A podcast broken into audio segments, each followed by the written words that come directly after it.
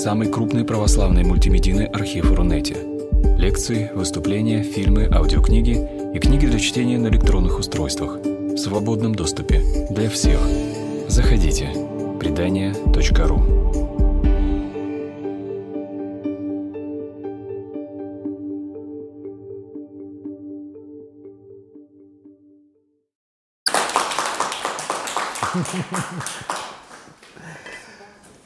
Христос воскресе! Наша прошлая встреча проходила в дни Великого Поста. Мы говорили о каких-то сокровенных глубинах Великого Поста. Э, Великий пост – это Великая Четыредесятница, 40 дней. Мы готовимся к Пасхе, дни очищения, покаяния, духовного перерождения, труда, подвига. Но сегодня мы встречаемся в пасхальные дни, и это тоже другая Великая Четыредесятница, о которой реже говорят и мало помнят о ней. В действительности э, пасхальный период – это 40 дней, когда мы празднуем Пасху, это 40 дней ликования. То есть фактически это Великий пост, но Великий пост радости. Это гораздо труднее, чем быть печальным. Быть радостным гораздо труднее, потому что жизнь нам всячески этому препятствует. И э, пасхальный период – это время действительно великой победы вот. И, собственно, если по-настоящему быть христианином, то в церквях среди нас должно происходить то, что творилось 9 мая 1945 года или во время чемпионата мира по футболу, когда твоя любимая команда выигрывает. Э, все должно быть наполнено этим ликованием об этой победе. И все это нужно принимать совершенно буквально. Речь идет о победе Бога, Христа, воскресшего Христа над смертью. Вот такая у нас такой контекст нашей сегодняшней встречи. И э, очень важный секрет и отличие христианства от всех других религий, в этом смысле христианство никакая не религия, э, то, что Бог хочет разделить свою победу с нами. Э, это невозможно представить ни в одной другой религии, потому что э, во всех других религиях божество – это некое Э, бесконечно недоступные э, личности или нечто, совершенно недоступное человеку, оно где-то очень далеко и вдали, а Бог, э, Бог, а человек, он живет на земле, внизу, ему холодно, страшно и тесно в этом подлунном мире, и э, общение весьма-весьма ограничено. Это весь, общение как господина со своими подданными – в лучшем случае. А, и лишь только Бог, Отец Иисуса Христа, наш Бог, это единственный, кто действительно хочет до конца разделить с нами свою победу, делать нас причастниками. И в этом смысл священства. Но об этом я скажу в самом конце. А сначала я хочу сказать очень простые вещи, которые э, скорее небольшой экскурс в археологию и в такую школьную историю церкви. Вот очень простые, но важные вещи, которые нужно помнить. Э, в анонсе сегодняшней встречи были заявлены провокационные вопросы. Действительно, когда мы читаем Евангелие, то мы видим, что Иисус Христос ходит, собирает друзей, собирает команду, группу учеников – общается с рыбаками, с очень простыми людьми, проповедует на открытом пространстве, в лодке, на горе, в долинах, на площадях городов. Он все время окружен людьми, и вокруг него атмосфера какого-то невероятного ликования и радости. И наша э, сегодняшняя реальность церковная, она как будто совершенно противоположна. Мы как будто оказываемся совсем в другом мире – евангельской радости гораздо меньше. Вместо э, такой неслыханной свободы э, появляется устав, множество правил, э, субординация очень жестко, нужно кого-то слушаться, тебя могут э, очень жестко поставить на место, но твое смирение состоит в том, чтобы ты вот был послушен этому. Э, с одной стороны, Христос говорит на Тайной вечере и на Евхаристии придите, пейте все, вкушайте все, но для того, чтобы подойти к причастию, нужно пройти определенные процедуры. исповедь, вычитать определенное количество молитв, подготовиться, и уже только будет решаться, сможешь ли ты приступить к причастию или нет. Получается вот такое странное внешнее противоречие. Да, и самый последний вопрос, откуда в христианстве появились и заняли свое место священники, он предполагает, что священники – это те, кто мешает, закрывает от народа Христа. Вот. Хотя понятно, что священники э, и первые ученики Христа были призваны совершенно для противоположного, для того, чтобы являть миру Христа, нести, проповедовать, возвещать невероятно радостную весть о том, что все грехи прощены, о том, что можно и больше ни о чем не печалиться, жить совершенно новой жизнью, помышлять о вещах горних, о вышнем помышлять, а не только о своих несчастьях. Э, ну вот как, как будто со временем прошла какая-то странная деградация или подмена. Э, как это случилось? В общем-то, ответ известен. Э, во всем винят Миланский эдикт и эпоху, когда христианство стало официальной религией империи. Дескать, вот когда мы были в катакомбах, когда нас преследовали, то мы были другим христианством. Как только это стало религией империи, то все стало меняться. Ну, в общем-то, тезис э, не очень содержательный, но в целом убедительный, простой и убедительный. По крайней мере, нашли виноватых. Но современное положение стремительно меняется. Мы э, на наших глазах и жизнь общества, и церкви стремительно меняется. Э, она начала меняться в начале 20 века. И э, если еще 200 лет назад священники были просто действительно служителями культа и ничем другим не занимались, то уже в начале 20 века появляется поколение священников, которые активно занимаются миссионерской деятельностью, просветительской деятельностью. Э, они понимают, что народ все меньше и меньше интересуется церковью, происходит развитие больших городов, люди из деревень переезжают в Петербург, начинается индустриализация. И что происходит с вчерашними крестьянами, которые оторваны от корней? Они начинают пить, а в церковь не идут. И появляется поколение священников, одни, яркими представителями являются настоятель Федоровского собора, архимандрит э,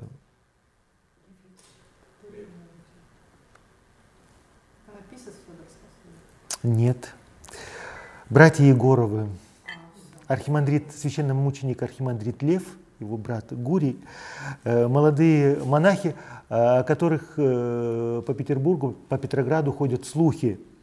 Они занимаются просветительской работой, они идут к самым обнищавшим, опустившимся рабочим на какие-то рабочие окраины для того, чтобы им говорить о Христе. И э, таким образом священник становится не только служителем алтаря или культа, но он еще становится и миссионером. Он занимается такими неклерикальными формами апостолата, идут в мир к людям, где действительно нуждаются э, во Христе. Что не исключает того, что и до сих пор остается поколение священников, которые считают, что они рукополагались только для того, чтобы литургисать. Ничего другого в жизни они не умеют и категорически отказываются вообще э, прислушиваться к веяниям и потребностям времени, идти э, с миссией.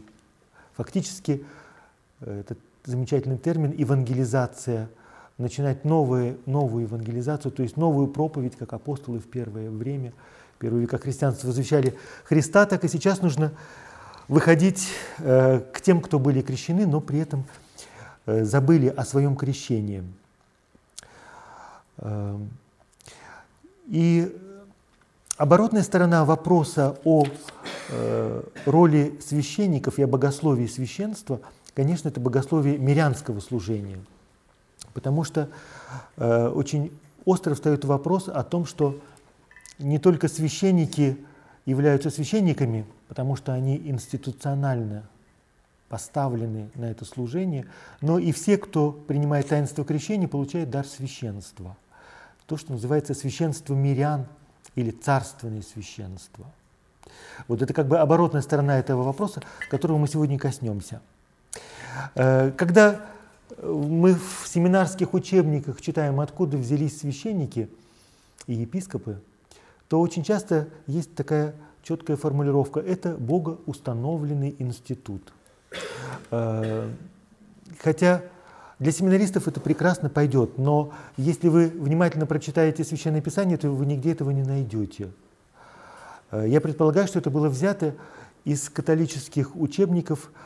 На самом деле это постановление Тридентского собора, собор, который э, был созван в ответ на движение реформации.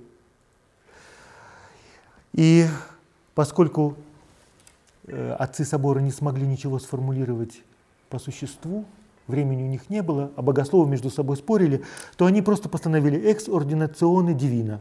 Бог установил, так оно и было. А, и лишь только спустя много-много столетий, в 20 веке, э, в католической церкви Второй Ватиканский собор ограничился формулировкой об антиква, то есть с древних времен – Э, существует три степени священства – диакон, священник и епископ. Но если возвращаться вглубь к первым временам христианства, то, как говорит отец э, Николай Афанасьев, раннее христианство было мирянским движением. Там не было никаких священников, не было никаких клириков. Э, условно говоря, это все были миряне – Э, Господь наш Иисус Христос не был служителем культа, он не имел никакого отношения к Иерусалимскому храму, более того, он был из колена Иуда, а священники были из колена Левия. Апостолы тоже были миряне, это просто были вчерашние рыбаки, условно говоря, очень простые люди. И с Иерусалимским храмом первая община была связана очень косвенно – Некоторые христиане ходили в Иерусалимский храм и оставались в притворе преимущественно, а некоторые вообще туда не ходили.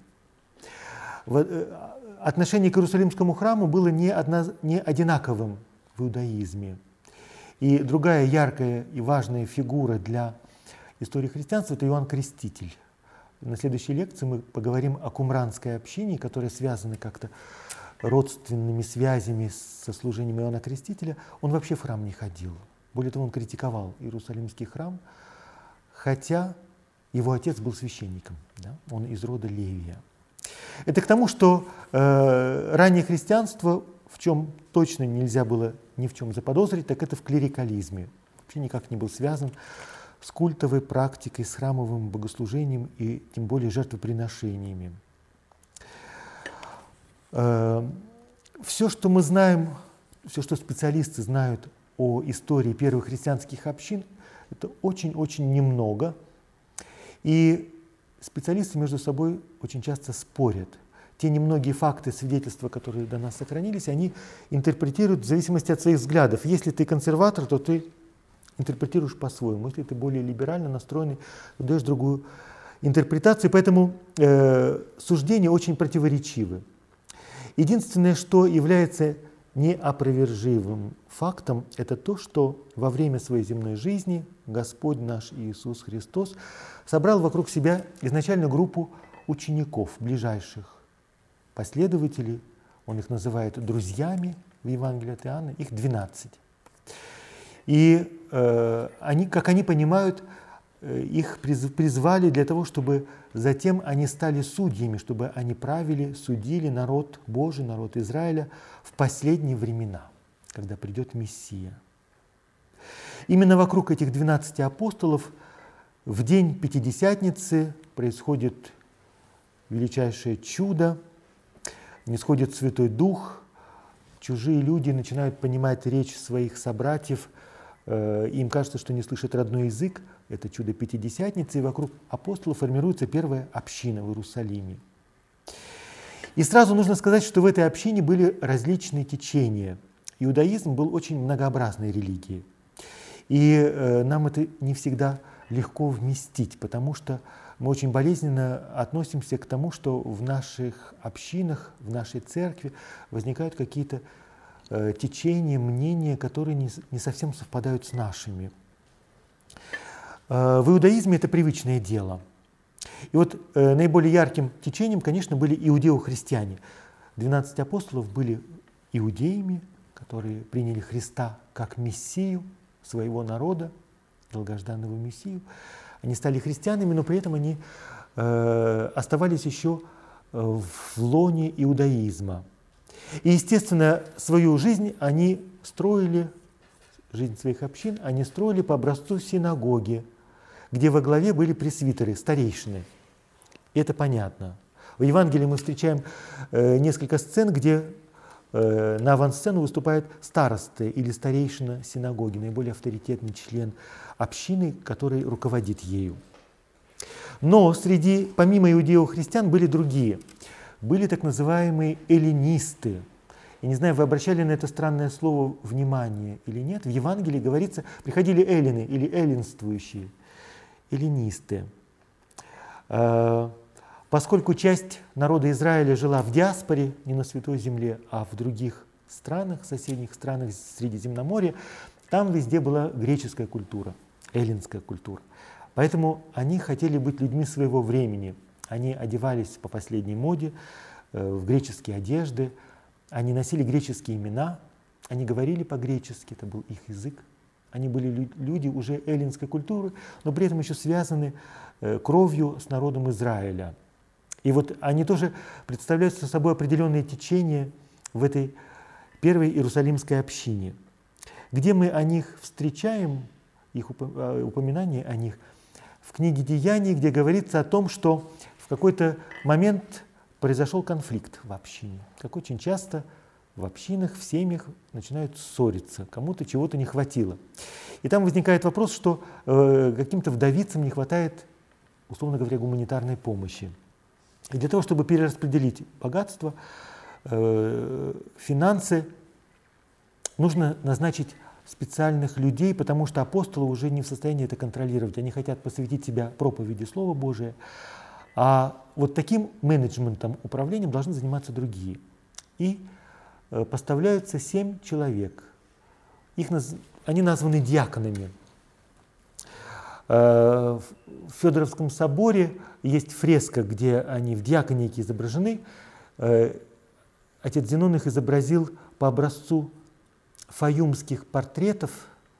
Это знаменитые эллинские портреты, э, которые использовались на мумиях в Египте, но это эллинские портреты, которые послужат потом прототипами икон. На следующей лекции я вам их покажу. И у них у всех греческие имена.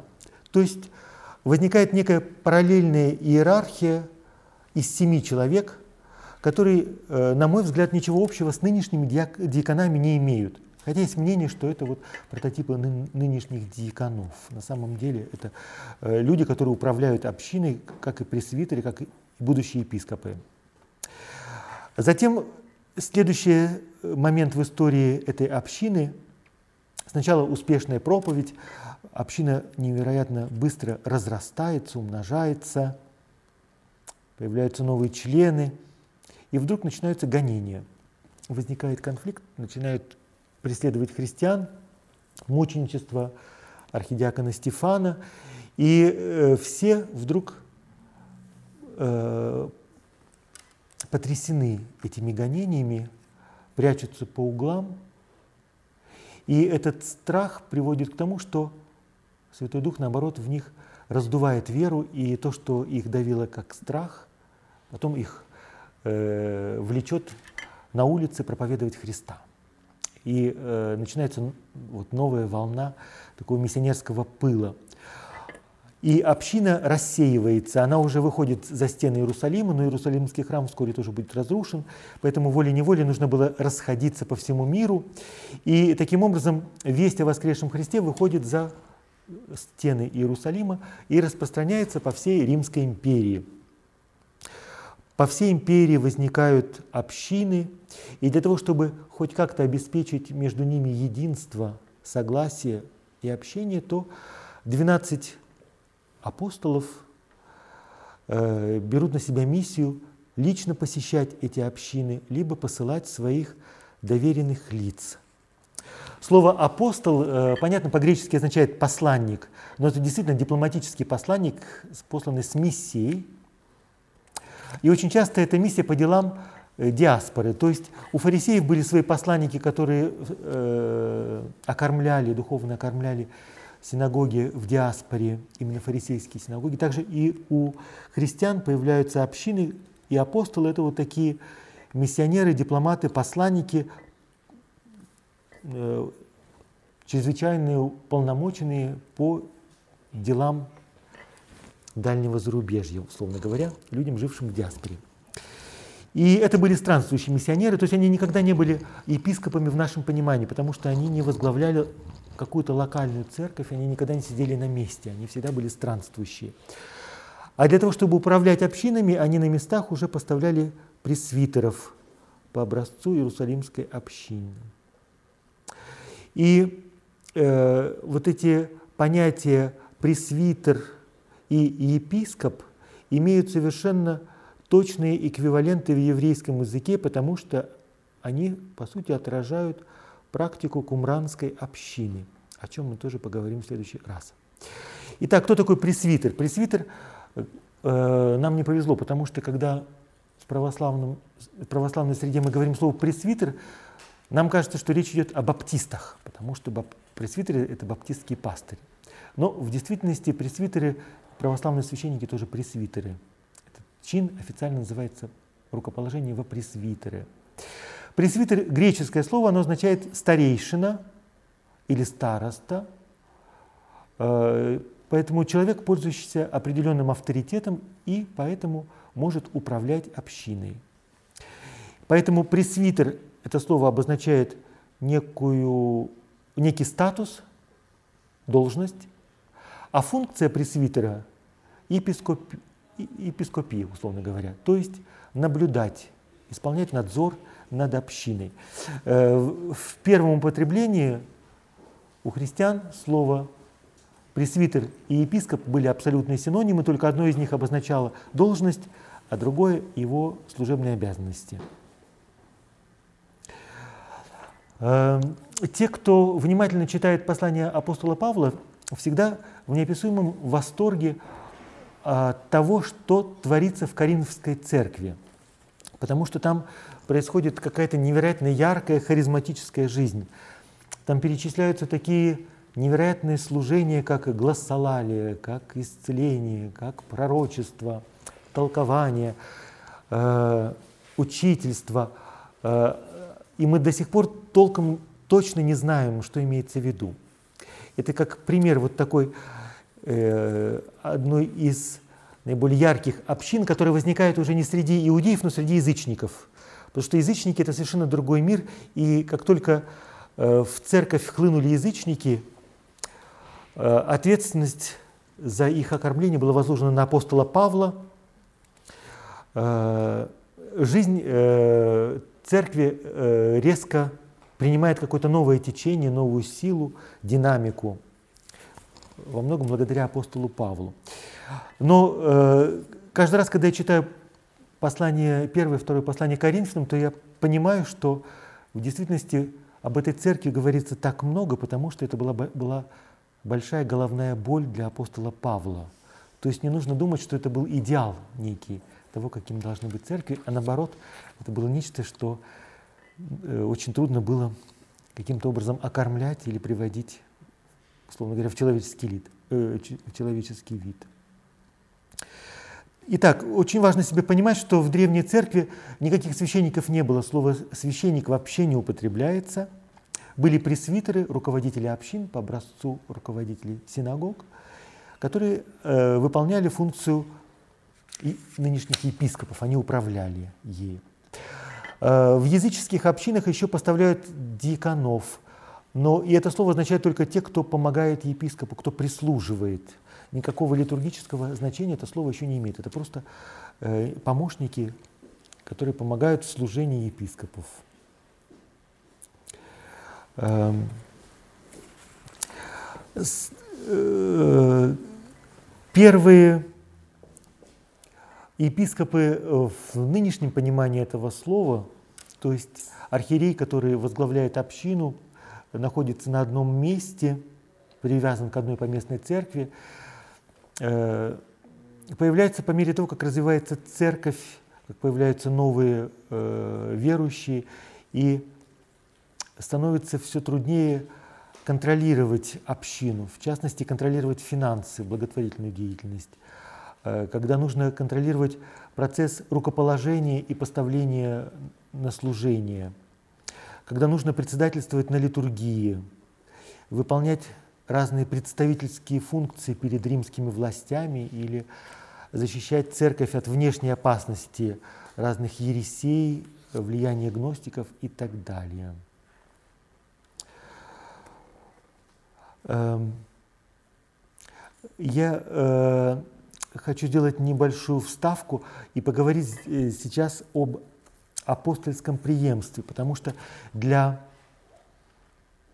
епископов православной церкви э, очень важно это качество апостольского преемства.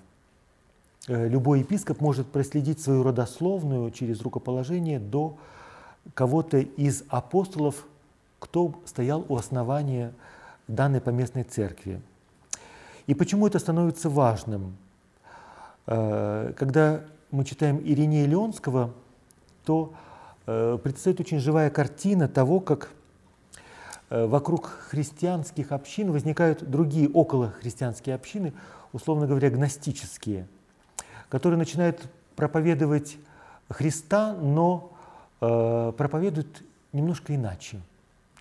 Э, условно, мягко говоря, они проповедуют ереси. И возникает вопрос, кого же слушать? Потому что это большой соблазн. Очень часто это люди очень харизматичные, они говорят то, что хотят услышать их э, слушатели, и пользуются невероятной популярностью, авторитетом, и поэтому представляют опасность для церкви. И в одном из писем к своему бывшему э, однокашнику Э, епископ Ириней Леонский вспоминает о том, как в юности они сидели вместе у ног Поликарпа Смирнского. А тот, в свою очередь, когда был молодым, то он был духовным чадом евангелиста апостола Иоанна Богослова. И он увещевает своего э, собрата не слушать посторонних людей, потому что только те, кто были рядом со Христом, кто э, сопровождал его в годы земной жизни, кто был свидетелем его воскресения, могут истинно проповедовать о том, кто Христос, потому что они его знают. И они были, э, своими глазами его видели. И после того, как уходит это поколение, имеют право проповедовать Христа те, кто являются непосредственными преемниками, то есть получают некое предание из рук в руки. И поэтому можно быть уверенным, что это предание истинное, неповрежденное. И наоборот, те гностики, которые приходят непонятно откуда и начинают проповедовать неизвестно что, это очень соблазнительно и опасно. Поэтому вот это э, понятие апостольского преемства, как преемство предания неповрежденного, которое передается из рук в руки, от учителя к ученику, из поколения в поколение, для того, чтобы передать неповрежденным, и есть э, включает в себя понятие апостольского преемства. Ну и потом тоже вопрос о, э, это уже будет гораздо позже, вопрос о э, действительности, подлинности священнических хератоний и э, священнической благодати, которыми обладают эти посланники. Но здесь я хочу сказать, что в христианстве это тоже появляется не, как бы не само собой возникает, это тоже влияние традиций предшествующих поколений. В частности, в Малой Азии и в Палестине совершенно очевидно, что это связано с иудейским влиянием, потому что нечто подобное, некое преемство существовало уже в среде раввинов.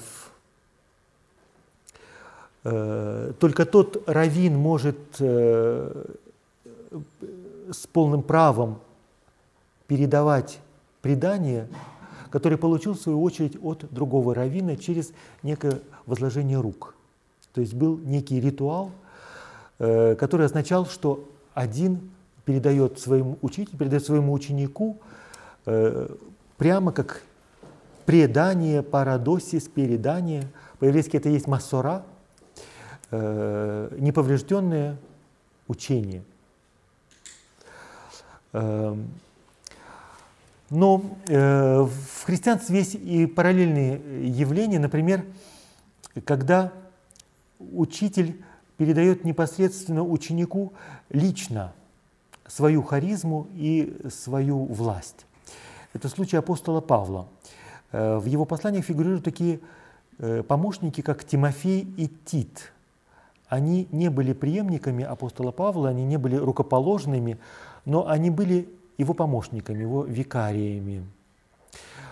Он им не делегировал свою апостольскую власть над епископами или пресвитерами поместных церквей, но когда они э, посещали общины, то они назначали пресвитеров там.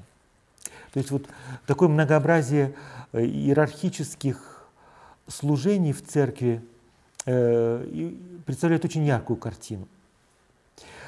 Но как только мало-помалу складывается идея о том, что в общинах есть клирики и лаики, все понимают, что это означает. Клирики это значит священники, и лаики это миряне, то как будто община разделяется на два состояния, на два статуса. Вот есть одни и есть другие. И э, сегодня возникает очень много таких движений, идей, что э, клерикализация – это вообще вот такая тяжелая болезнь в церкви, с которой нужно бороться. И эти люди очень часто говорят о том, что якобы были такие прекрасные времена, когда в церкви не было ни клириков, ни лаиков. Была некая эгалитарная община, такое равенство, братское сообщество. Но э, я должен разочаровать всех этих наших собратьев. Э, такие прекрасные времена существуют только в их фантазиях. Это такая утопия, ностальгическая утопия, такого никогда не было. Изначально христианские общины, как и любые общины того времени, имели иерархическую структуру. Точно так же, как и общество. Никогда не было такого понебратства или такой эгалитарности э, на манер современной демократии. И поэтому, когда говорят, что давайте э, в угоду обществу, ведь общество развивается, и церковь должна развиваться, может быть, хватит уже э, изображать из себя монархию, давайте сделаем республику, демократическую республику. Все эти эксперименты заканчиваются, по крайней мере, вот э, в, э, в древних традиционных церквях, э, большими неприятностями и неудачами. Например, идея того, что священников нужно выбирать, епископов должны выбирать тоже миряне. Они сами по себе прекрасны, но как только дело доходит до практики, очень часто ты сталкиваешься с такими злоупотреблениями, что э, лучше с этим не торопиться.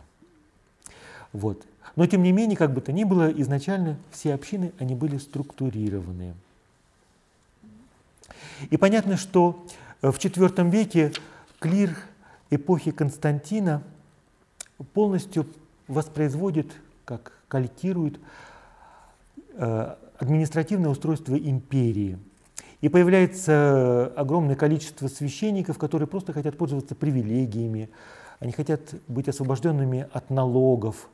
И ряды духовенства стремительно наполняются людьми, которые материально заинтересованы в рукоположении, при этом не обладают какими-то нравственными достоинствами.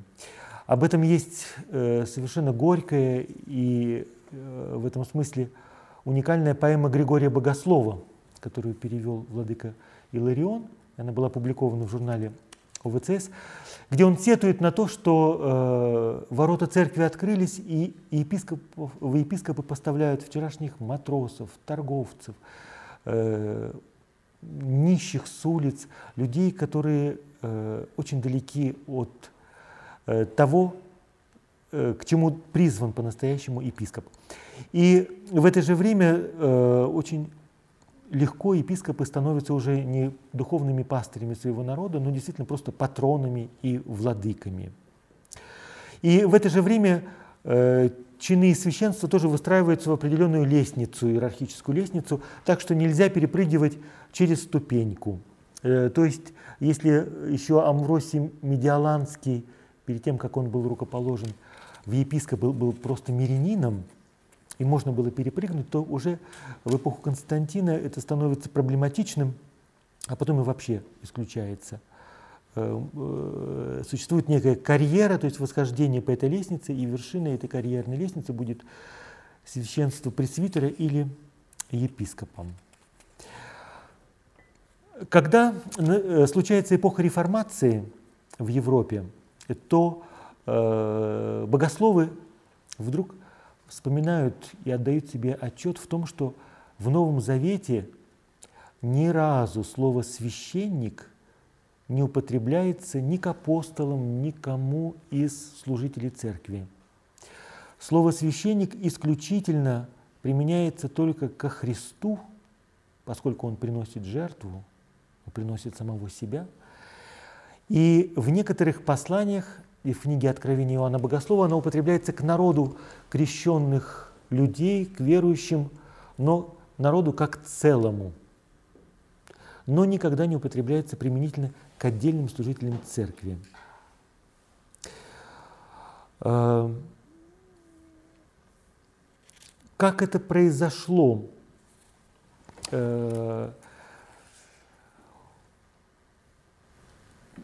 В какой-то момент, когда Иерусалимский храм был разрушен, и уже воспоминание о храмовом богослужении э, не так, было не таким ярким и сильным, э, в христианских общинах была очень сильная прослойка иудеев-христиан, которые тосковали по храмовому богослужению. Им нужна была жертва, именно в том смысле, как в храме приносились жертвы. Поэтому и Евхаристию они со временем тоже начинают воспринимать именно как священническую жертву э, в категориях того, как это совершалось в Иерусалимском храме. И э, благодаря этому мало-помалу развивается вот это богословие священства, жертвы, Евхаристии как жертвы. А изначально евхаристические собрания первых христиан, конечно, это были просто совместные трапезы прежде всего – так же, как и Тайная вечеря, это была пасхальная трапеза. Это не было таинством Евхаристии, строго говоря, в современном терминологическом значении слова. Это был некий прообраз будущего таинства Евхаристии. Но прежде всего это была э, семейная братская трапеза, трапеза любви. Э, Еще про иудеев христиан маленький штрих. Для них э, священство, как оно постепенно развивается в христианстве, является прямым преемником храмового священства. То, как описывается апостол Иаков, брат Господень, первый иерарх Иерусалима, первый епископ Иерусалима, э, в книгах Евсевия Кесарийского, он предстает в образе первосвященника Иерусалимского храма. Это кажется немножко анахронизм и невозможно, но тем не менее для э, первых христиан это было важно, видеть в лице апостола Якова именно преемника храмовых первосвященников, потому что он входит в святая святых, куда имеет право входить только первосвященник, один. Он облачается в льняные одежды, которые отличают достоинство первосвященника. И э, более того, э, в Иерусалиме составляют списки епископов, которые возводят свою родословную к апостолу Якову, и они очень похожи на такие же списки, которые вели раввины. Это была, была генеалогия первосвященников. И э, христиане очень охотно э, вписывали свое священство в эту длинную родословную, которая восходит к Моисею и Аарону. Э, в Сирии, это маленькое замечание, очень любопытное, э, Афрат и Ефрем Сирин э, были носителями такого предания, которое существовало в их среде. Они говорили о том, что священство от Моисея и Аарона перешло к апостолам и к церкви через Иоанна Крестителя, потому что Иоанн Креститель был из рода Левиев, его папа был священником, поэтому он был как бы по крови вполне достоин священнического служения, и он передал эту благодать священства, это право, эту власть Иисусу Христу в момент крещения на Иордане. Э, то есть вот такая, такое предание э, было очень важным для того, чтобы вписать э, те таинства, которые мы совершаем сегодня в храме, в ту практику жертвоприношений, которая совершалась в Иерусалимском храме. Э, что касается пресвитеров, то они э, в Древней Церкви, судя по первым свидетельствам, рукополагались точно так же, как были поставлены Иисус Новин и 70 старейшин Моисеем. То есть у них действительно просто харизма была быть старейшинами, э, быть авторитетами, которые управляют. Эм, собственно, в современном понимании, э, просто перескакивая на сам, уже к концу, э, такое понимание священства, в котором одновременно сочетается власть совершать таинство, приносить жертву, и одновременно административные функции э, окончательно складываются только уже при блаженном Августине. Э, в его книге «Град Божий» э, как бы завершается окончательное развитие этих понятий. Он цитирует книгу Откровения Иоанна Богослова. Он говорит о том, что э, воскресшие святые – будут священниками Бога и Христа и будут царствовать с Ним тысячу лет. И при этом Блаженный Августин добавляет, это сказано не только о епископах и пресвитеров, кого сейчас в церкви уже в прямом смысле называют священниками. Это первый случай, когда э, епископ в прямом смысле называется священником, и пресвитер тоже. Но это относится к общему священству всех крещенных, всех членов Христа – священников через таинство крещения. Таким образом, Августин уже намечает э, идею, что есть институциональное священство, но есть и всеобщее царственное священство всех нас, которое мы получаем в таинстве крещения, и э, которое представляет собой дар Святого Духа и определенную миссию и служение, которое мы должны нести в мир. Э, и сейчас я хотел бы переключиться чуть-чуть в другой регистр – и э, поговорить немножко о каких-то вещах более личных и то, как, как я себе представляю некоторые вещи. В частности, вот это священство мирян. И говорить об этом хочется не в терминах догматического богословия, литургической практики, а в терминах, скажем, человеческих, в терминах смысла жизни – и смысла общинной жизни. Э, переключиться на другой регистр очень трудно, потому что мы настолько привыкли что, к тому, что есть некие божественные реальности и есть земные реальности, человеческие реальности. И между ними нет никакой связи. Но э, отличие христианства и тайное боговоплощение, что Бог стал человеком, для того, чтобы сказать, что э, то, что является подлинно человеческим и глубоко человеческим, оно же является и по-настоящему божественным. И что нет вот такого дуализма и развода в разные, по разным полюсам двух реальностей. И э, в качестве отправной точки я хотел бы э, взять небольшой пассаж из Евангелия от Луки, который вы прекрасно знаете. Это «Тайная вечеря», Евангелист Лука начинает с того, что настал час, пробил час. Э, для каждого из нас однажды наступает час, ради которого мы пришли в этот мир. Имеется в виду этот час. Иисус возлежал, и двенадцать апостолов с ним.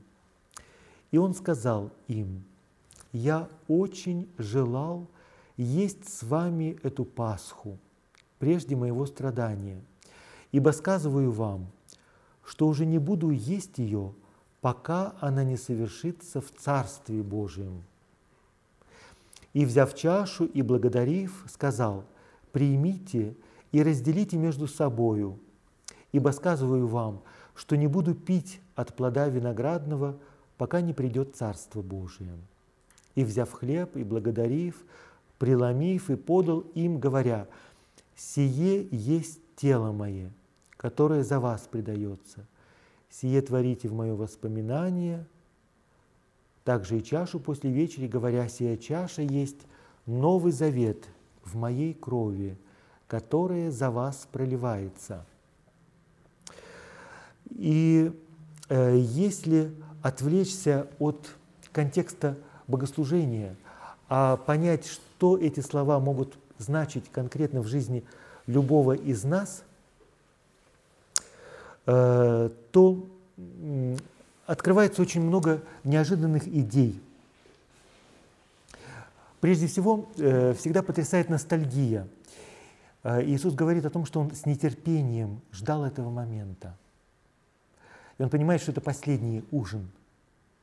И одновременно ностальгия по прошлому, потому что этот прощальный ужин, за которым можно будет вспомнить все три года, которые они провели вместе, множество вот подобных застолий, разговоров, все, что они прожили вместе, э, все действия, поступки, которые они совершали вместе, будет вспоминаться здесь. Это прощальная трапеза, поэтому это ностальгия, которая вспоминает прошлое, и одновременно ностальгия по будущему – потому что он говорит, что, я, э, что мы скоро увидимся, и мы будем вкушать следующую Пасху уже вместе, э, когда придет Царствие Божие. Такая ностальгия по эсхатологическому будущему. И в чем же состоит здесь священство Иисуса Христа? Понятно, что он не является священником в нашем современном понимании этого слова. Он учитель, он как отец возглавляет пасхальный ужин. И все его служение состояло в том, что он три года создавал общину. Он не совершал никаких священнодействий. В Евангелии даже мы не находим такого момента, чтобы он вместе с апостолами молился, совершал какую-то совместную молитву. Он молится один. Но он создавал э, отношения дружбы, ему нужна была сильная сплоченная община, семья – и его ученики понимали не все и не сразу, с трудом. Очень часто переспрашивали, хотя вроде бы все и так ясно. Они задавали встречные вопросы. Они между собой ссорились. И вот незадолго до последней вечери, последнего ужина они выясняют отношения. Это действительно как семейная сцена. Кто за столом займет почетные места? И что в ответ делает Христос? Он не садится за стол. Э, евангелист Иоанн Э, передает этот потрясающий момент, когда вместо того, чтобы сесть за стол или рассадить других за стол, он начинает умывать ноги ученикам. И э, нечто совершенно, э, некий шок переживают ученики в этот момент. Потому что в этот момент он может сказать, теперь, спустя три года совместной жизни, я могу вам сказать, вы уже не слуги, вы мои друзья, мы друзья. Э, и вот если задать вопрос, как вы думаете, каким образом апостолы впервые поняли, что Христос – Бог? Вот этот момент, я вам сейчас могу передать все то, что мне передал Отец, это действительно они стали друзьями. И мне кажется, что э, до них это дошло изнутри постепенно, по мере того, как они стали осознавать, что э, их учитель обладает какой-то искренностью, праведностью, преданностью, безмятежностью, милосердием, какой-то братской любовью, которую они нигде не встречали. И э, это настолько меняет их жизнь, что они понимают, что это меняет их жизнь, как может жизнь изменить только Бог. И вот это очень интересный, э, э, интересный опыт, который, собственно, мы приглашаемся пережить всегда – какой-то личной встречи со Христом, чтобы Он изнутри изменил нашу жизнь. И в этом и есть Его священство, именно внутреннее священство, не институциональное, и наше священство. Христос посвятил три года для того, чтобы создать общину, для того, чтобы в конце ее осветить вот через э, это таинство, которое Он совершает, э, прощаясь со своими учениками – и э, три года, и эта община, это плод его жизни, который он приносит э, отцу как некую жертву. Это очень красиво представлено в, в последней прощальной беседе с учениками в Евангелии от Иоанна, где Иисус говорит, что он всех сохранил, кому ему дал Отец, никто не погиб, кроме Сына погибели, что они все как виноградные лозы, э, грозди на виноградной лозе, что их объединяет единый сок – Это, собственно, тот дар, та жертва, которую Христос приносит Отцу, свою общину. Э, точно так же Он приносит всю свою жизнь. Э, завет в моей крови, кровь – это символ жизни, моей жизни. И вопрос просто каждому из нас, из нашей повседневной жизни, из нашей человеческой жизни, э, много ли бывает таких моментов, которые Э, мы хотели бы вспомнить на Тайной вечере, на прощальном ужине, который мы могли бы преподнести Богу как некий дар, как некий урожай своей жизни, э, чтобы Бог это принял как жертву, которую Он осветит для того, чтобы это стало вечным. Поэтому э, царственное священство мирян, христиан, которые соединяются через таинство крещения со Христом, пребывает в нем, состоит в том, чтобы даже самые простые повседневные вещи своей жизни мы приносили Богу как некую жертву, как некий дар. Да, э, слово «священник» всегда выступает в паре со словом «жертва», и с этим словом «жертва», к сожалению, в нашем языке полная катастрофа. Потому что как только мы употребляем слово «жертва», то у нас сразу на ум приходит жертва несчастного случая, жертва насилия, жертва какого-нибудь стихийного бедствия, обязательно какое-то несчастье, э, какое-то горе, какие-то лишения. И это ничего не имеет общего э, с понятием жертва э, изначально, потому что жертва – это некий дар, некое приношение, которое мы приносим Богу для того, чтобы Он это осветил. Мы нечто возвышаем из своей жизни, возвышаем самих себя для того, чтобы Бог это принял осветил, и через это мы бы соединились с Богом. То есть абсолютно э, другой мир, другая тональность, другая музыка. Поэтому, когда мы говорим слово «жертва» применительно к, ко всему, что связано с жизнью во Христе, это имеет совершенно другое значение, колоссально другое значение. Поэтому апостол Павел говорит, что вы, э, вся ваша жизнь, все ваше существо, все ваше тело, вся ваша сущность – есть жертва, благоприятная Богу, то есть благоухание ладана, который приятен Ему. И э, очень важно, что э, в нашей жизни все одинаково важно. И сейчас мне хочется только закончить, вспоминая э, отца Александра Шмемана, в своих дневниках он обращает внимание, например, на такие замечательные вещи. Он говорит о христианской любви, он говорит, что а я вот смотрю на женщину, которая возвращается из магазина с авоськами.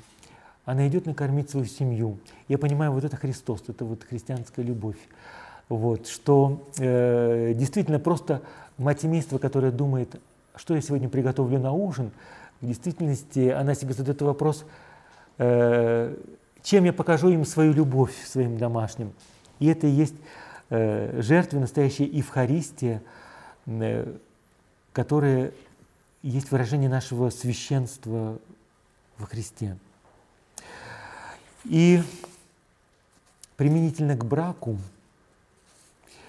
э, конечно, очень часто возникает такая странная коллизия, кто глава в семье. Понятно, тот, кто больше служит. И в наших семьях понятно, что гораздо больше служит кто? Женщины. Мужчины иногда возмущаются. В конце концов, кто в доме хозяин? Вот. В утешение этим мужчинам, кто нас смотрит в онлайн, я могу только сказать одно, что ваша карьера на этом не закончена. У вас есть шанс стать главой семьи, хозяином дома. Нужно просто больше служить. Вот. И э, это лучший ответ э, на решение многих-многих проблем, которые нам кажутся неразрешимыми. Тебе в церкви не хватает любви, тебя раздражают священники, тебя раздражают прихожане другие. Если ты хочешь, чтобы э, церковь стала местом любви, единственное, что ты можешь делать, это только дарить свою любовь, ничего не ожидая взамен. Тогда действительно церковь будет тем, кем ты ее хочешь видеть. Да, и вот эти слова Христа, э, «Моя кровь, которая за вас проливается», кровь Нового Завета, э, всегда возвращает нас к тому, что таинство Евхаристии – это таинство брака. Что такое завет? Это и есть брак. брачные узы, союз. Христос устанавливает брачный союз через Евхаристию. Он вдохновляет и освещает все узы, которые соединяют людей друг с другом в единое целое. Он их не только освещает, но и делает их вечной. Поэтому сказано нового и вечного завета. Очень полезно спрашивать себя, какие чувства я хочу, чтобы они наследовали вечность, чтобы Господь их увековечил. Какие события моей жизни, какие встречи, каких людей, какие книги я хочу читать в вечности. Да. Э, Христос открывает, что самое божественное, оно же является и самым человеческим. И самое человеческое – это служить другому, посвящать себя другим – освещать их, любить их настолько, чтобы они были спасенными, были спасены. И что нет другого большего счастья, чем это. Потому что уж если кто по-настоящему счастлив, кто является блаженным, это сам Бог. А кто есть Бог? Бог есть любовь. И если вы действительно в этой земной жизни вкусили такую любовь, то вы сможете любить вечно. Аминь.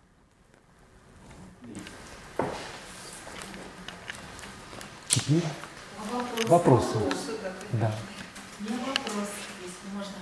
Вот э, когда появилась это братья и сестры, или сестры в общинах, и как это вообще было изначально, мне интересен этот, э, изменилось ли это какие отношения были, и действительно они считали себя братьями и сестрами по крови, или что-то было Но когда мы читаем книгу «Деяния апостолов», то мы видим, насколько это не фигура речи, а очень живое чувство. Они действительно имели все общее, не только имущество, но и общую надежду, общую радость, общую веру.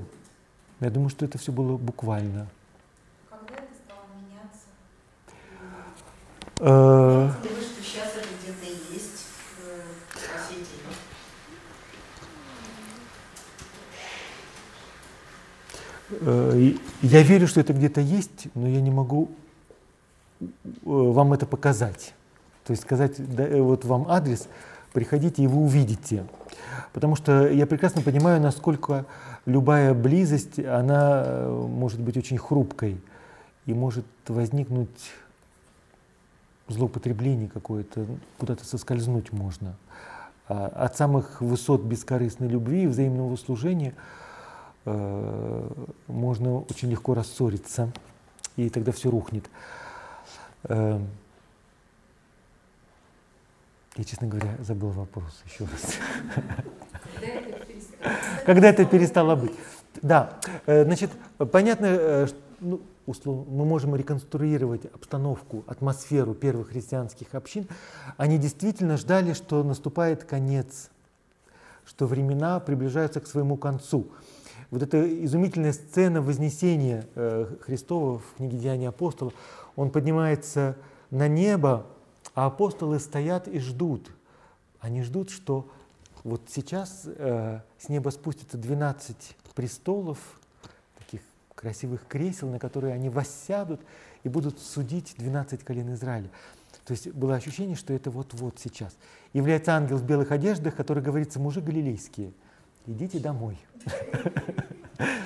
Вот. э, Но тем не менее, это ощущение, что конец близок, э, оно какое-то время наполняет жизнь э, общин, но по мере того, как первые поколения уходят, апостолы уходят, их первые преемники уходят, э, понимают, что Господь как будто откладывает пришествие, и поэтому я думаю, что этот дух как-то начинает охлаждаться.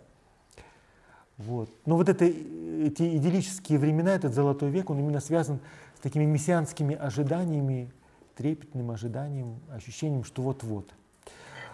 Э, Является ли это актуальным для нашего времени? Э, Ну, как бы головой я себе говорю, что вообще хорошо бы уметь жить каждый день, как будто он твой последний, то есть на всю катушку, э, со всей осмысленностью, полнотой, радостью, полнотой присутствия здесь и сейчас. Каждый момент твоей жизни как последний.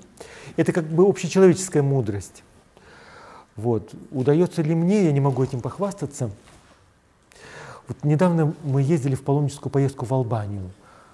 Э, я видел общину, где очень похоже, э, похожая атмосфера, это братство, сестричество. Но это очень молодая община, они только начинают. Это как супружеская пара, которая только встречается, они еще, они еще только влюблены, у них все впереди.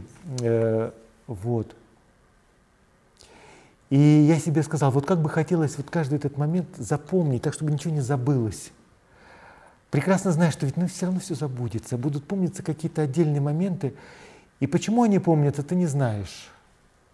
И вот просто наша память, она э, как проявитель, она показывает, что ведь очень многое в нашей жизни важного мы не помним. Это значит, что мы не жили, не прожили тот момент как последний. То есть вот эта мудрость жить каждый момент – как в последний, для того, чтобы он остался в твоей памяти живым таким воспоминанием и полным, ясным, постоянным воспоминанием. Вот. Ну, по крайней мере, это предмет моей надежды и веры, что это возможно. А, другая вещь, я думаю, что это осуществляется всегда невидимым образом. Во-первых, Христос присутствует скрытым образом и действует в этом мире тоже скрытно неявно.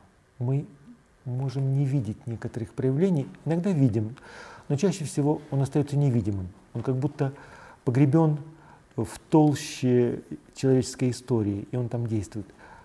Точно так же и вот такие общины, такие же, они есть, где-то даже среди нас, просто они себя не выпячивают. Вот. И что мы можем жить как те первые поколения, несмотря на все э, особенности нашей жизни, на весь индивидуализм, э, нервозность, склочность и прочее, прочее. Потому что ведь первые общины, они тоже не были идеальными. Если апостол Павел кого-то увещевает к тому, что ну потерпите вы друг друга, то означает, что были проблемы.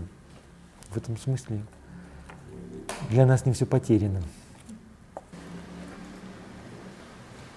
Вопрос, пару вопросов из интернета как тут проблемы с трансляцией, вопросы идут.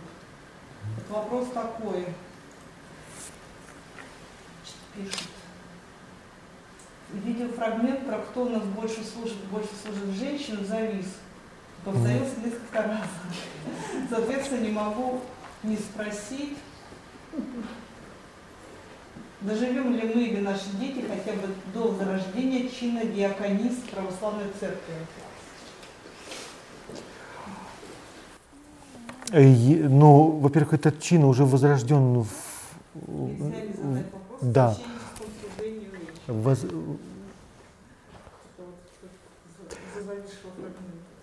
Да, это все прекрасные э, идеи. Э, ну, чин диаконии существует, это, во-первых, в некоторых православных церквях и общинах. Во-вторых, э, чин диаконис не был священническим чином, это не было священническое служение, это было э, служение вспомогательное, по крайней мере, то, как это совершалось в храме Святой Софии в Иерусалиме, э, не в Иерусалиме, в Константинополе. Вот.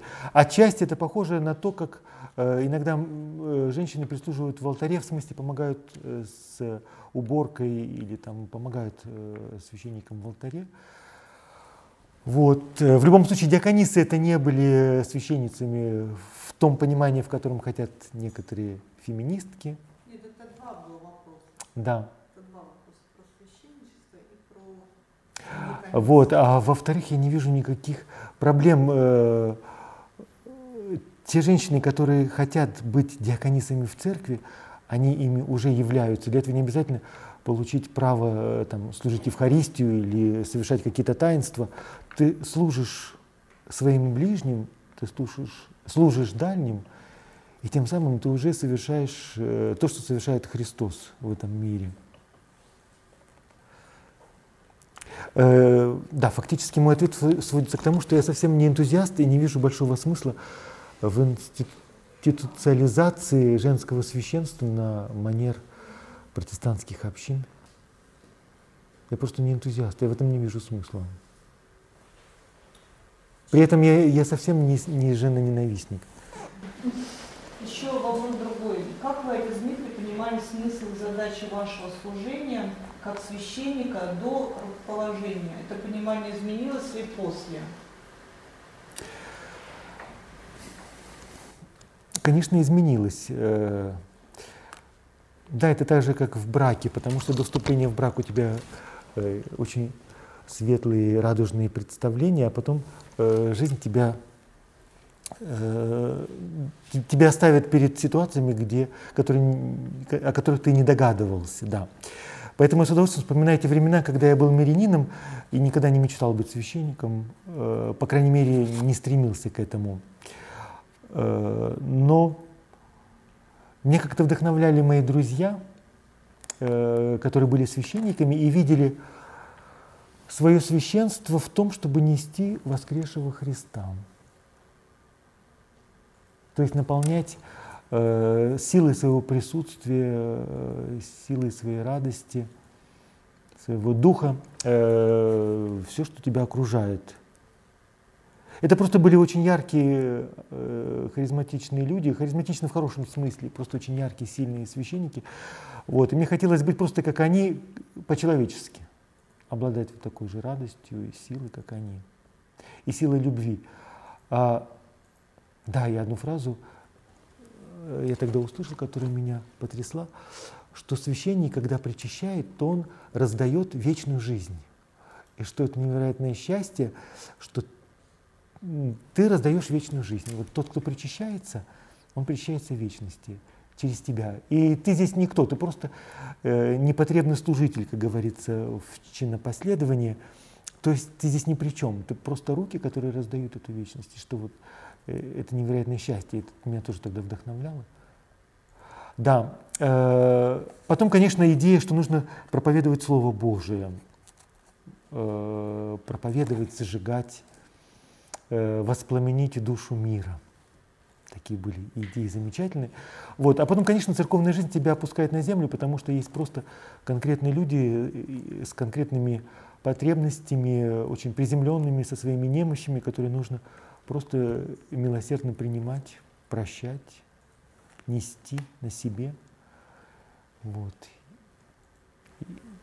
И это такая правда жизни. Какие еще вопросы? Да. А, отец Дмитрий, э, вы упомянули, что в идеале крещение каждого христианина делает священником. Вот в связи с этим вот какой вопрос. Э, уже неоднократно встречал э, мнение и даже призывы служить литургию мирянским чином. Да. Меня это поразило. Как вы относитесь? Я отношусь если бы я был настоятелем, и у меня бы в приходе возникла группа людей, которые это активно продвигают, э, то мне бы это, меня бы, мне бы это мешало. Потому что я, я в этом не вижу никакого смысла, я вижу просто дешевый популизм. Я не хочу никого оценивать, эта идея может быть и прекрасная. Вот. Э, но я как бы понимаю, чем это может обернуться для общины, даже для приходской общины. Поэтому я не энтузиаст этого. Э, для меня гораздо важнее измерение священства не институционально, потому что понятно, что эти люди просто ревнуют об, э, о статусе. Я это тоже очень хорошо понимаю, и может быть в этом нет ничего предосудительного. Вот. Но если бы они точно так же ревновали о духовном священстве, внутреннем священстве, как говорит Ориген, э, то есть, что через таинство крещения твоя жизнь становится э, приношением Богу. Уже не ты живешь, но в тебе живет Христос. Уже не ты страдаешь, но через тебя страдает Христос. Э, он воскрес, и ты воскреснешь, потому что э, Он в тебе, и ты в нем. Как бы вот это. И это наполняет твою жизнь какой-то невероятной силой, смыслом, светом. Вот оно священство. А просто совершать Евхаристию мирянским чином, чином это трогательно, но это очень похоже на детскую игру. Я никого не осуждаю, просто воспринимаю это как ребячество. Трогательное, милое, но огнеопасная. А в целом понятие священника, священстве у православных, у католиков, у протестантов, оно Понимание священства у католиков, протестантов и православных есть общие моменты и есть э, некоторые расхождения. Э, я не совсем специалист э, по тонкостям, э, по протестантскому пониманию священства. То, как в наших учебниках упрощенно представляют, что э, для них священство это пресвитерство, это прежде всего глава общины, поэтому это администратор. Это не когда он совершает Евхаристию, то это не жертвоприношение, как мы воспринимаем Евхаристию. Вот. Но с другой стороны, когда в диалоге, например, с лютеранами ты начинаешь рассказывать, вот наша Евхаристия это, а вот ваша это, они говорят, а с чего вы взяли? Потому что все, что вы говорите о, о вашей Евхаристии, я могу применить к нашей Евхаристии. Вот. Э, поэтому близости и общности гораздо больше, чем различия. Вот. А нюансы есть.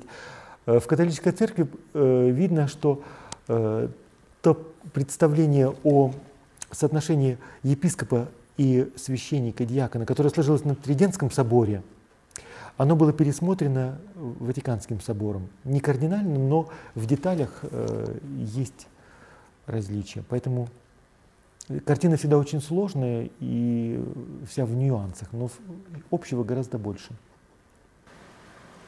Вот еще такие вопросы. Два вопроса сразу. Как вы боретесь с выгоранием? И второй вопрос, ну там, если успеете.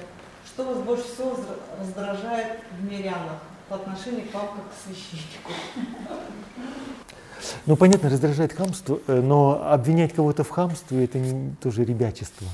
Ну, хамство вряд ли там подойдет просто мирянин и скажет, е- знаете, как Есть разные… Нет, ну, хамство в смысле такого дешевого понебратства. Э, не, не то чтобы не про себя не хочется говорить, э, когда миряне спрашивают, а как нужно себя вести со священником, на мой взгляд, нужно вести себя просто с чувством собственного достоинства, и будет все в порядке. Вот. И поэтому меня раздражает, когда в людях не хватает благородства. Вспомнил, это сказал Розанов на самом деле. Что меня в людях больше всего восхищает, это благородство. Что меня больше всего обескураживает, отсутствие благородства. А первый вопрос, как я борюсь с выгоранием? А, да. Да, есть, да, хочется вспомнить фразу Бернаноса, которую очень часто повторяют разные э, священники, что каждый приходской священник как бы поедаем своим приходом. Э, то есть это похоже немножко, наверное, на профессию учителя. Школа из тебя высасывает все соки, но утром ты просыпаешься, и тебе хочется опять идти в школу. Вот. То есть, э, на самом деле, э, приходская... При, при, Наверное, и священникам тоже не всем. Но э, по себе я заметил, что э, жизнь с, в общении и в общении с прихожанами, э, она как у тебя отнимает силы, так же она тебе их возвращает. То есть это как отливы и приливы. Э, это же общение, оно для тебя становится источником силы и предохраняет от эмоционального выгорания. Эмоциональное выгорание у меня возникает в случае, если вдруг какие-то конфликты и разрушается общение, то есть вот этот вот круговорот благодати в природе э, нарушается. Когда на кого-то начинаешь по-настоящему сердиться, э, тогда возникает эмоциональное выгорание. И да, мне помогает только общение с людьми и тишина. Моменты тишины, молитвы и тишины. Вот здесь интересно, вот, допустим, как с Верениным со мной да, сравнить, то есть ли такое вообще какое-то ощущение профанирования, участия, ну, как служения, соответственно. Да, вот у меня участие таинства, а, ну, может быть, да, а у вас тоже как, как, как священника, может ли быть вот э, совершение таинства?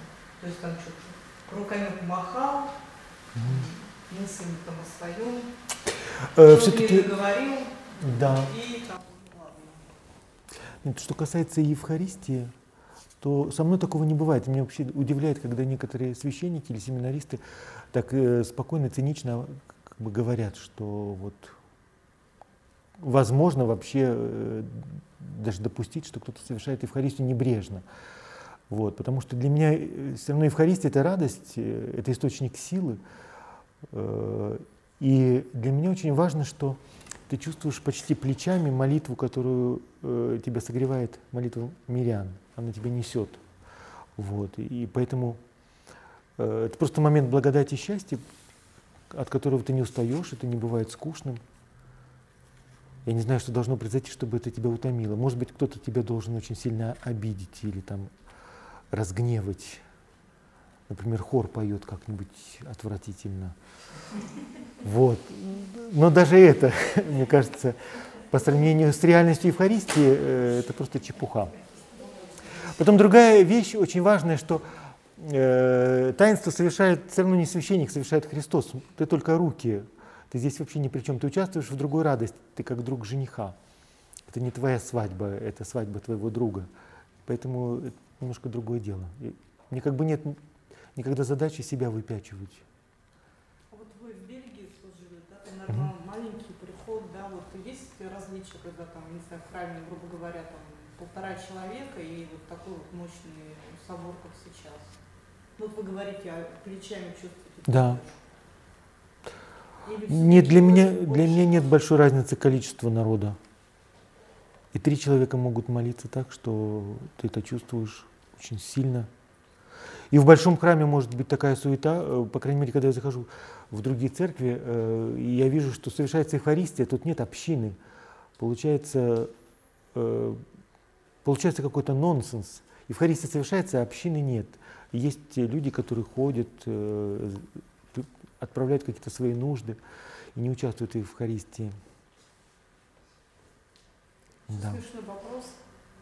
Существует ли священническое братство, если профессиональный праздник, когда батюшки прыгают в фонтаны? Я думаю, что где-то есть, конечно, есть. Я думаю, что есть, конечно. Нет, один мой, э, ну, скажем, один из моих наставников епископ, он сказал, что дружба священников – это восьмое таинство церкви. Это встречается не так часто. Вот. Но когда это встречается, это, это замечательно. Если священники между собой как, как братья, собратья, когда испытывают взаимную радость вместе служить, то это как восьмое таинство церкви. Это просто что-то невероятное. А как вы относитесь? Угу. Дмитрий, а вот на эту тему, как вы считаете, можно преодолеть вот это отношение э, мирян угу. во время литургии? Как можно вовлечь больше христиан к тому, чтобы они служили эту литургию вместе со священниками? Книжки раздавать, или, может быть, что-то петь вместе, или как? Вот вы считаете, какой тут может быть такой шаг?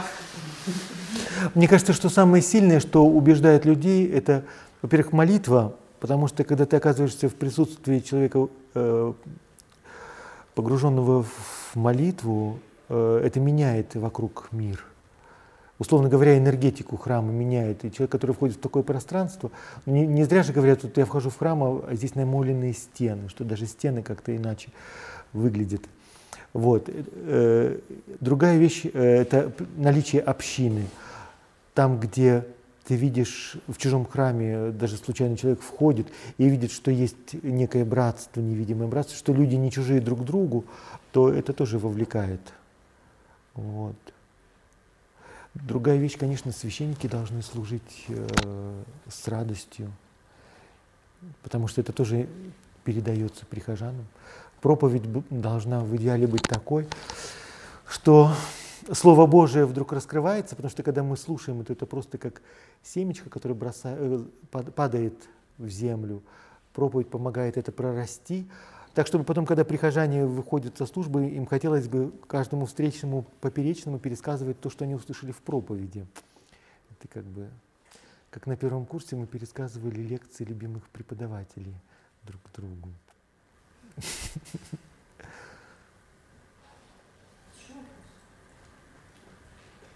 Батюшка, вопрос, значит, для древних христиан. Агапа, то есть братская трапеза, она была Евхаристией, вот как в нашем смысле, там другое значение.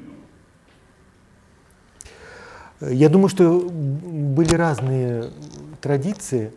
Были моменты, когда Агапа э, была частью Евхаристии, но чаще всего это ужин, который предшествовал Евхаристии.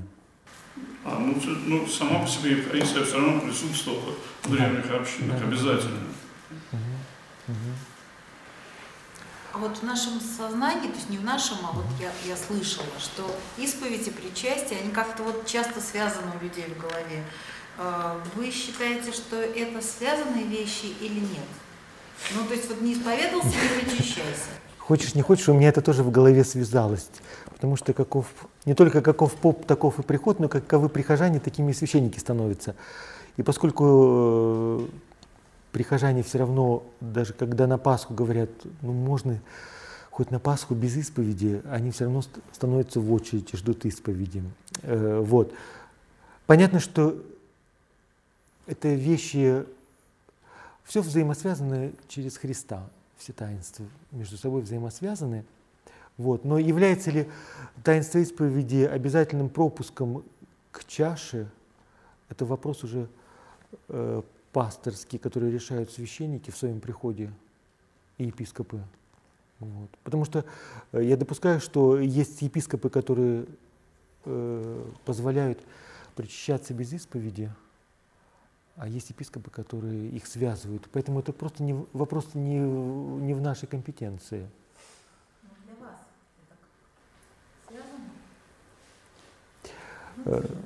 Внутренне связано. На самом деле связано. И мне кажется, э, немножко э, жалко и, и то, что исповедь становится немножко суетной и становится как пропуск к причастию, потому что примирение перед тем, как вместе совершить жертву мира, жертву хвалы, это вещи совершенно прекрасные. Вот. И, но не формально имеется.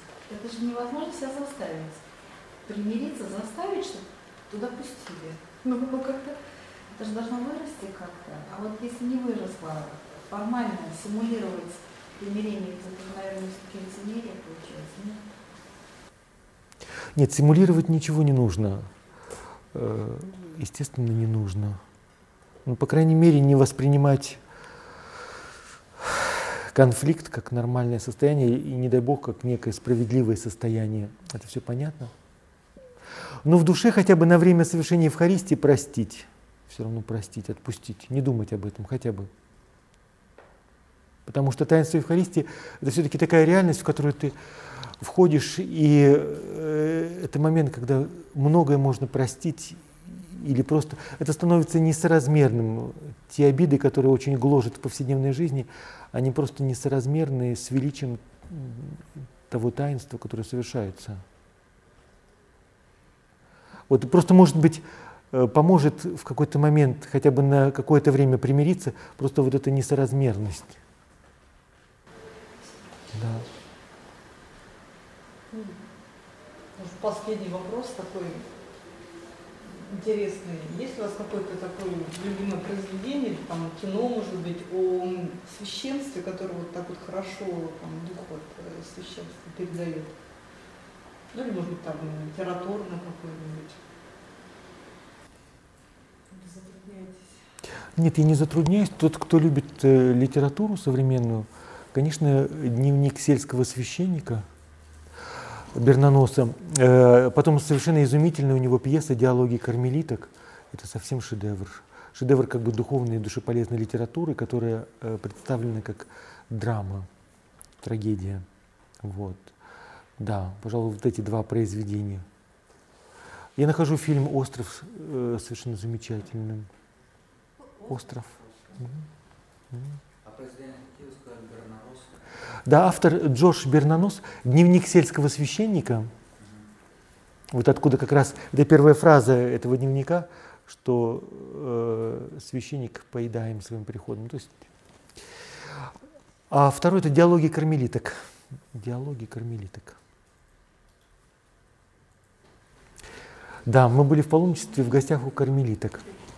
И э, кто-то из прихожан задал вопрос – что нас разделяет, но имеется в виду православных католиков э, и вообще людей, что разделяет.